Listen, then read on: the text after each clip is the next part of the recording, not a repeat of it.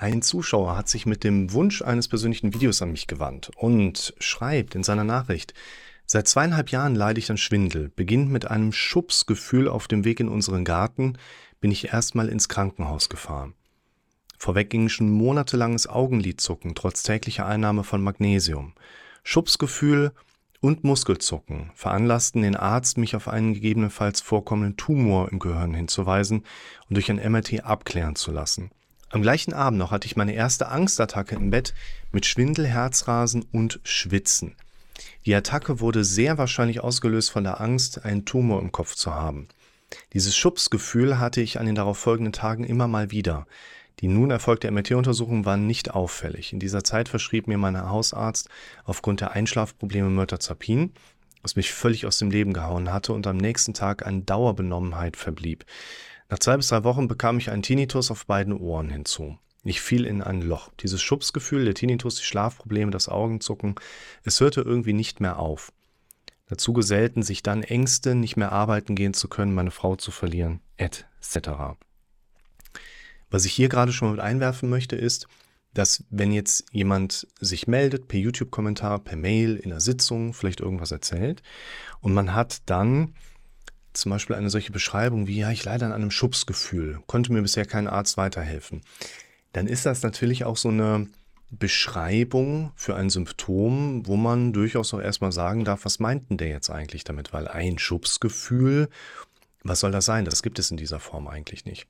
Aber wenn wir so ein bisschen uns über deine Situation unterhalten, finden wir in der Regel heraus, was meinst du eigentlich damit? Also zum Beispiel ein Großteil der Patienten, die sagen, ich habe Schwindel die würden eigentlich beim Arzt bei der Diagnostik in Bezug auf Schwindel, nicht nur bei einer Diagnose, sondern eben auch bei der Symptomatik eigentlich durchfallen, weil die gar keine in dem Sinne einzigartige Schwindelsymptomatik haben, sondern die haben eher die ganze Zeit eine bleibende Benommenheit. Die haben eher das Gefühl, einen halben Zentimeter neben sich zu stehen, was man dann gemeinhin als Sterilisation bezeichnet, aber eigentlich mehr so ein Gefühl der Rammdösigkeit bedeuten würde. Ja? Das heißt, wir haben häufig Bezeichnungen für Symptome, die wir vielleicht nicht allgemeingültig gleich verstehen würden. Und deshalb müssen wir erstmal eine gemeinsame Sprache finden. Tinnitus ist klar, das ist ein Fiepen, ein Rauschen, ein Klingeln im Ohr. Aber ein Schubsgefühl haben wir keine eindeutige Bezeichnung für. Ich finde auch hier, wenn jetzt ein Arzt auf, passiert ja mehr in so einer Diagnostik, ne? Aber wenn jetzt Patient reinkommt und sagt, ich habe ein Schubsgefühl, dann sagt man nicht, oh ja, das könnte ein Tumor sein im Gehirn, dann müssen wir jetzt mal ein MRT machen. Aber aus der Situation heraus hat sich das Bild dargestellt, es wurde abgeklärt. Damit haben wir natürlich wieder freie Bahn für den Kopf, also für die mentale Ebene. Mein Hausarzt, übrigens auch der, Myrtazapin, ist schon Standardmittel der Wahl in so einer Situation. Und das mit der Käseglocke am nächsten Tag, also Dauerbenommenheit, ist eine Begleiterscheinung, gerade bei der Aufdosierung.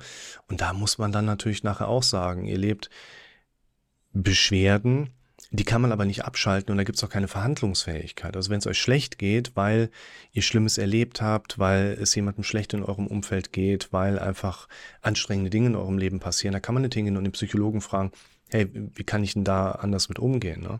Wenn jemand schreibt, hallo Herr Rick, können Sie mal was zu innerem Zittern sagen? Ich habe dieses innere Zittern, man sieht es aber von außen gar nicht so genau und weiß mir nicht zu helfen, so sinngemäß. Da denkst du auch erstmal, ja, inneres Zittern, was machst du da? So, dann geht der Kommentar aber weiter. Fakt ist, ich bin meiner Frau bei Jahre fremdgegangen. Mein Arbeitsplatz steht kurz vor dem Verlust. Ich habe seit Jahren schon Angst, dass ich einen Herzinfarkt kriege. Das innere Zittern ist da gerade nicht so dein Problem und vor allen Dingen kann ich das dann nicht mal eben so lösen. Wir müssen uns um andere Dinge kümmern. Mein Hausarzt schickte mich zu verschiedenen Ärzten, um dieses Schubsgefühl erklären zu lassen. Doch kein Arzt fand etwas. Bis immer wieder auf, das wird von der Psyche kommen.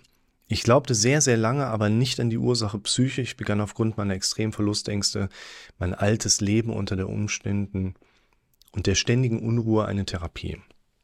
Zu diesem Zeitpunkt war es auch kein Schubsgefühl mehr, sondern so eine Art der Benommenheit und Schwindel. Die Benommenheit war über Stunden hinweg und täglich. Der Schwindel kam für ein bis zwei Sekunden wie ein kurzer Fall und war dann wieder weg, mehrere Male über den Tag. Meine Therapeutin war direkt überzeugt, dass es ein psychischer Schwindel ist, ich aber noch nicht. Neben der Therapie suchte ich weiter nach körperlichen Ursachen, bis ich irgendwann nachgegeben hatte. Der Schwindel war nun auch für mich irgendwie doch psychisch, mit einer 10% Resthoffnung, dass doch noch irgendwann eine körperliche Erklärung dafür erscheint und ich geheilt werden kann. Geht noch weiter, aber was ich gerade schon mal mit einwerfen möchte, ist ein Symptom wie ein Schwindel wird jetzt auch hier in diesem Zusammenhang ein körperliches Symptom sein. Das bedeutet aber nicht, dass es unbedingt eine körperliche Ursache haben muss, sondern es bedeutet auch nicht, dass wir eine krankhafte und gefährliche Ursache haben, die uns eine große Problematik im Leben jetzt darstellt. Und selbst wenn wir bei dem jungen Mann hier jetzt irgendwann herausbekommen, ah, guck mal hier, du hast ja die ganze Zeit und dann, und dann ziehst du dem irgendwas und hat er keinen Schwindel mehr, zumindest die körperliche Grundlage wurde entzogen, dann müssen wir davon ausgehen, dass dein Kopf mittlerweile so stark auf die Erwartung und die Suche nach der Präsenz von Schwindel konditioniert ist, dass selbst wenn die Ursache eradikiert ist, also ausgemerzt wird, du trotzdem immer noch Schwindelerlebnisse gerade in dieser Form haben kannst und wirst, weil eben genau diese Schwindelform tatsächlich eher kopfbasiert sind, als dass wir dafür eine klare Ursache finden würden. Empfehle ich jetzt dem Zuschauer, empfehle ich aber auch jedem anderen, der das Ganze gerade sieht, schaut euch bitte das allerwichtigste Video an. Falls noch nicht geschehen, unbedingt anschauen, immer unten verlinkt, weil ich genau dort erkläre, in deinem Kopf findet pro Sekunde maximal eine Verarbeitung von 40 Informationen statt. Und wenn innerhalb dieser 40 Informationen pro Sekunde irgendetwas zu deinem Symptom mit drin ist und mag das im Moment mal Schwindel sein, wirst du ihn möglicherweise direkt erleben.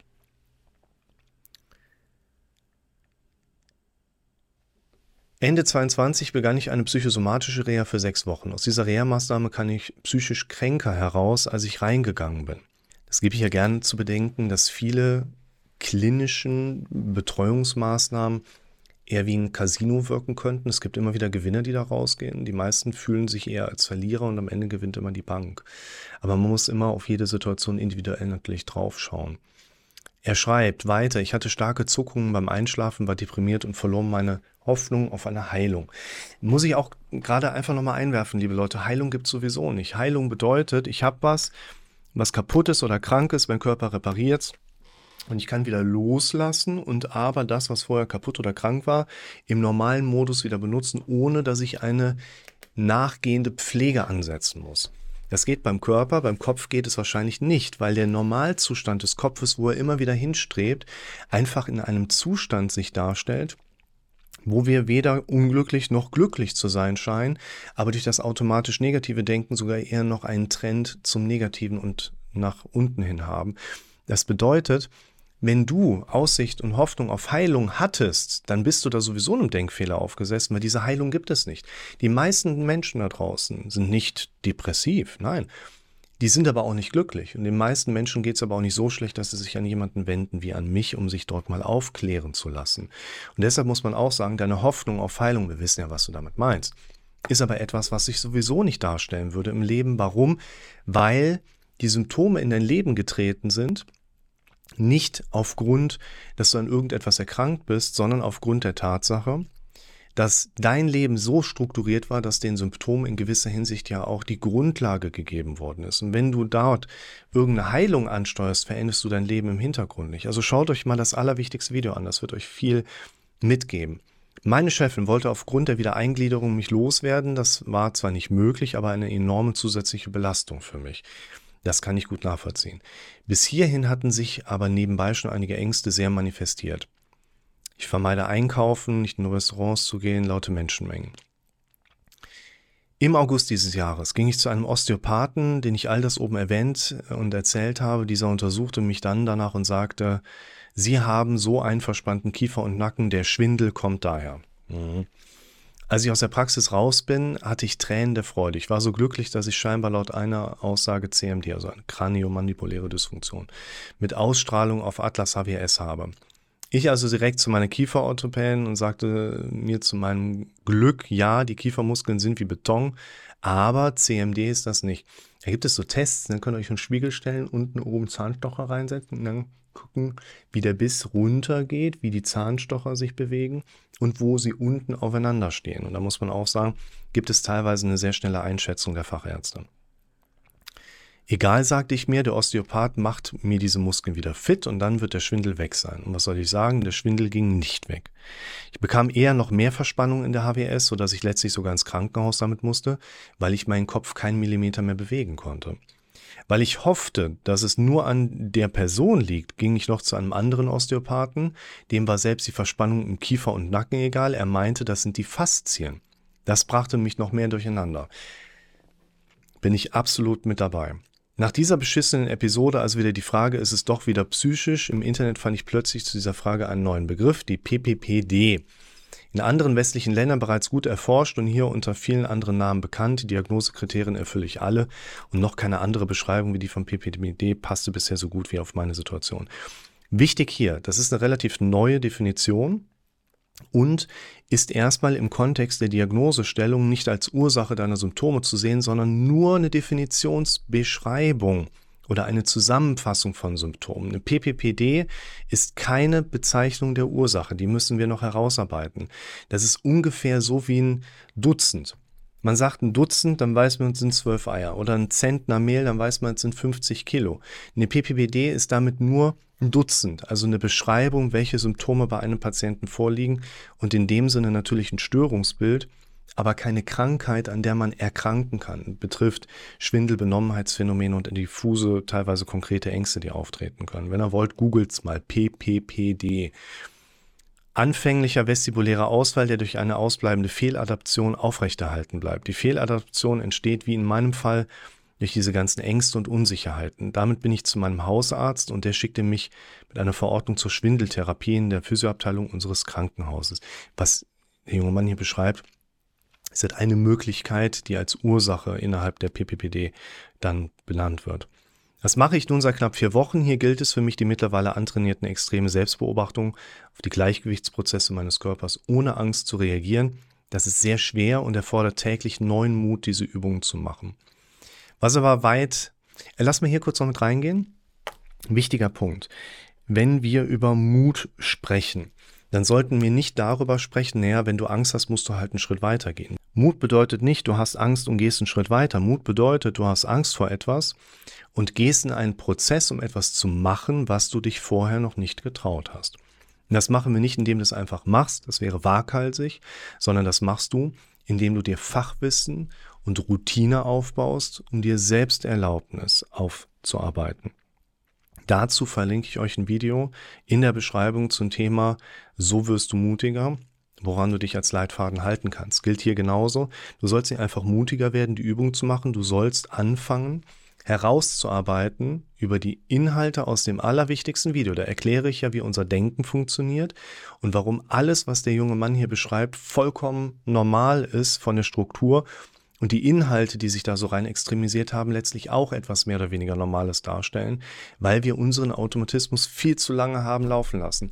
Also, lieber Zuschauer und ihr draußen, die ihr das auch jetzt mitsehen könnt, bitte schaut euch den Videokurs an, den ich unten verlinkt habe. Die ultimativen Videos oder die ultimativen Grundlagen habe ich es genannt für dich. PowerPoint. Ja, die ultimativen Grundlagen für dich. Da ist das allerwichtigste Video mit drin. Dann befolgt bitte die Anleitung, die ich euch gebe. Videos gucken bringt euch so gut wie gar nichts auf langfristiger Veränderungsebene. Macht die Dinge, die ich dir in dem Video sage. Warum Aufschreiben so wichtig ist, um die Fusion zu unterbrechen, wie du dich durch dein Verhalten deinen Ängsten gegenüber oder Befürchtungsgedanken anders gegenüberstellen kannst, um hier oben das Löschen auch mal loszutreten. Und dann Instandhaltung stören. Und das fünfte Video auch noch Wünschemanagement. Nur hier, ganz wichtiger Punkt, wenn du für dich herausarbeiten kannst, was dich davon abhält, diese Übung zu machen, sind wir genau bei dem Punkt, wenn wir hier auf mentaler Ebene rekonditionieren wollen. Da müssen wir nachher hin. Aber wir gehen nochmal gerade in die beiden letzten Absätze mit rein. Was aber weiter mein ständiger Begleiter ist, ist das Gefühl der Unruhe, die noch verbliebene Ängste vor dem Einkaufen, Restaurantbesuche. Diese Gefühle provozieren weiter meine Schwindelgefühle, die mir wieder Angst machen. Es ist ein Teufelskreis, dem ich irgendwie nicht entrinnen kann. Wenn ich mich abends ins Bett lege, habe ich immer wieder starke Schwindelgefühle mit diesem Zucken, das mich dann wach hält und mir die letzte noch verbliebene Hoffnung und Energie zu rauben scheint. Auf der Arbeit immer wieder diese Gedanken und Gefühle, dass mir das alles zu viel wird. Und dann schreibt er noch, großer Bewunderung schaute ich mir von Anfang an meine Symptome ihre Videos an und sie holten mich auch immer wieder ab. Leider hielt es nicht lange an, da Schwindel und andere Symptome die Angst aufs Neue befeuern. ob ich noch einen Rat habe, sehe ich vielleicht etwas nicht richtig oder denke ich in eine falsche Richtung? Warum verunsichert mich noch vieles, obwohl ich so viel schon verstanden habe?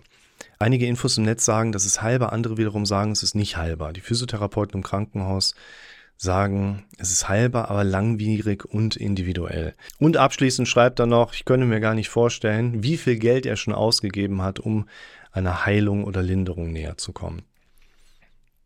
Gerade aus dem letzten Absatz heraus würde ich sagen, da müssen wir noch zwei Sachen mit aufzeigen. Also nochmal, das allerwichtigste Video oder direkt die ultimativen Grundlagen. Bitte schaut euch das in Ruhe durch. Da versteht ihr so vieles über eure eigene Situation. Was wir hier nochmal mit einbringen müssen, habe ich noch einen Rat? Ja, auf jeden Fall. Was du schon richtig machst, kann ich dir nicht genau sagen, weil ich jetzt viel über deine Symptome weiß, aber wenig über deine mentale Ebene. Und das ist das Erste, was ihr euch herausarbeiten dürft.